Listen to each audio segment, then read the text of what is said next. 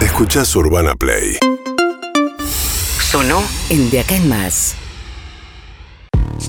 Bien, tenemos eh, una cifra muy inquietante eh, que nos dejó el día de ayer respecto de la cantidad de muertos en Argentina por coronavirus. Ayer 537 muertos y la cantidad de contagios 27.200, estable muy arriba. Una semana en la que se va, hay que ver el promedio, pero la semana pasada habíamos empezado a tocar los picos de 29.000. Esta semana hubo 20.000, 27.000, una de 29.000, pero una estabilización muy arriba que mete mucha presión sobre el sistema de salud. Daniel Goyán, el ministro de Salud de la provincia, decía lo siguiente ayer. También me gusta decirle más conciencia, pero también el ser humano tiene una reacción de miedo. Y la reacción de temor es que ya nadie tiene seguro una cama. Ni, al, ni el que tenga la, prepaga más cara del país tiene asegurada la cama. Y estamos viendo ejemplos, ejemplos todos los días en donde gente que dice, pero yo pago una cuota de no sé cuánta plata y me mandan a una clínica del conurbano bonaerense, cuando yo siempre me atendí en tal institución de la ciudad de Buenos Aires, está acostumbrada a un nivel de atención este, que no quiere resignar y que lo manden a, otro lugar. Bueno, ya se terminaron las camas y lo que está haciendo el sector privado es contratar camas de clínicas y sanatorios de la provincia, cosa que jamás se hizo. Pero eso también nos va llenando el, del lado de la provincia la ocupación privada. También es cierto que muchos de los que están ocupando las camas del sector privado en la ciudad de Buenos Aires viven en el conurbano. O sea, muchos de los que tienen esas prepagas más caras viven por ahí en los barrios cerrados de zona norte y zona sur del conurbano. Entonces, digamos, esa frontera es un poco más difusa. Pero en esencia es cierto que hay una situación muy dramática en la ocupación de camas del sector privado sobre todo, pero que esto va derramando sobre el sector público. De hecho, la Ciudad de Buenos Aires tomó la decisión que ya había tomado la provincia de suspender todas las cirugías programadas que no sean urgentes y cuya suspensión no represente un riesgo de vida para los pacientes y simultáneamente había habilitado 50 camas del Hospital Muñiz en Capital para que este derrame del sector privado fuera al Muñiz. Escuchen cómo está la situación del Muñiz según la jefa de terapia intensiva de ese hospital, el Leonora Cunto. El Hospital Muñiz cuenta con 54 camas de terapia intensiva, que son muchas, ¿eh? uno ve un número importante. No, no todo el mundo tiene tanta cantidad, por lo menos acá, acá en la Argentina. Este, mucha cantidad de, camas de terapia intensiva y están casi todas ocupadas. Este, esto es, llamativo, nunca nos pasó esto. Como yo tengo muchos años de experiencia en terapia intensiva y esta es la primera vez que ocurre, ni siquiera el año pasado ocurrió esto. No, claramente la situación de ocupación de camas de terapia intensiva es mucho más delicada que la del año pasado. Mientras tanto, Carla Bisotti, la ministra de Salud, habló acerca de qué va a pasar a partir del 30 de abril, que es cuando terminan las restricciones vigentes del último decreto de Alberto Fernández. Si nosotros logramos eh, ralentizar, el número de, de contagios y que termine la atención en el sistema de salud, o por lo menos no siga aumentando, la idea es poder, eh, digamos, que las, acciones y que estas medidas sean lo más cortas posible. Eh, no no podemos ver el futuro, necesitamos ir analizando día a día, día a día, 40 velocidades de transmisión, cómo se, se comporta la curva. Eso no depende solo de las medidas.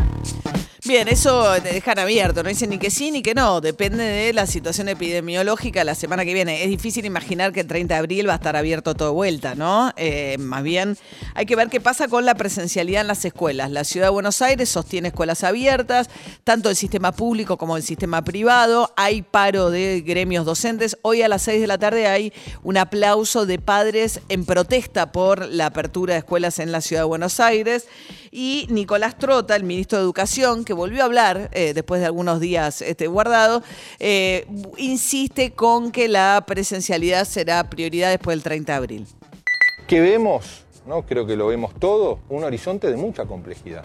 Frente a ese horizonte de mucha complejidad, nosotros vamos a seguir defendiendo lo que es nuestra agenda de cuidar la salud y de garantizar el derecho a la educación en las mejores condiciones posibles y es ahí donde, por supuesto, la presencialidad tiene enorme no hay decisión todavía.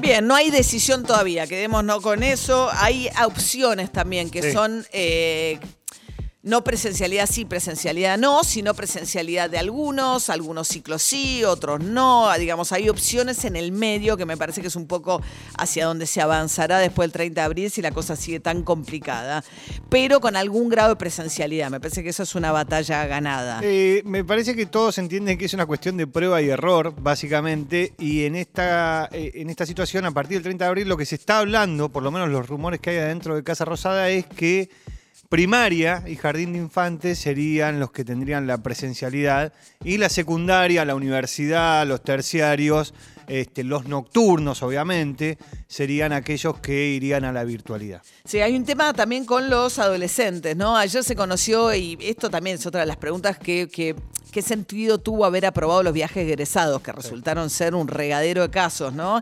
Eh, una chica eh, viajó con síntomas del Colegio Sagrado del Corazón de Castelar y contagió a 65 de los 75 estudiantes. Se tomó un ibupirac, no dijo nada y terminó con eh, todo su curso contagiado. De todas maneras quedaron suspendidos ya los viajes egresados. Dudo que vuelvan los viajes egresados. Mientras tanto, en este tiempo hay que avanzar con la vacunación. Llega un millón de dosis más de la vacuna china Sinopharm con una novedad. Después de la evidencia que hubo respecto de que la China en primera dosis no generaba una barrera de inmunidad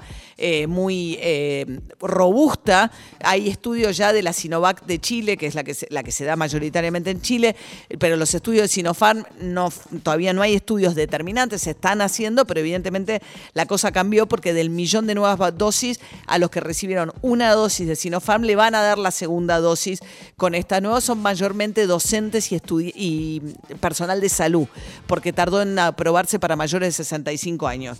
Pero bueno, en este contexto hubo una discusión acerca de qué está pasando con las vacunas en la ciudad de Buenos Aires y Luana Volnovich, la titular del PAMI, se quejó de la falta de eficiencia en la asignación de turnos que dice que hace que los locales del PAMI que están para vacunar en Capital tienen vacunas, pero no tienen a quién dárselas.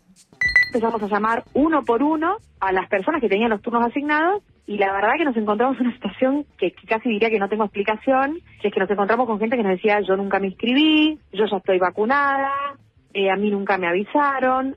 Bien, sigue sin escalar el ritmo de vacunación. Ayer se aplicaron 95 mil dosis. Las, los picos fueron de más de 200 mil cuando se estaba eh, vacunando a niveles de 200 mil, 160 mil. Eh, ayer 95 mil dosis, muy poquito. Arroba Urbana Play FM. Seguimos en Instagram y Twitter. Una nueva experiencia.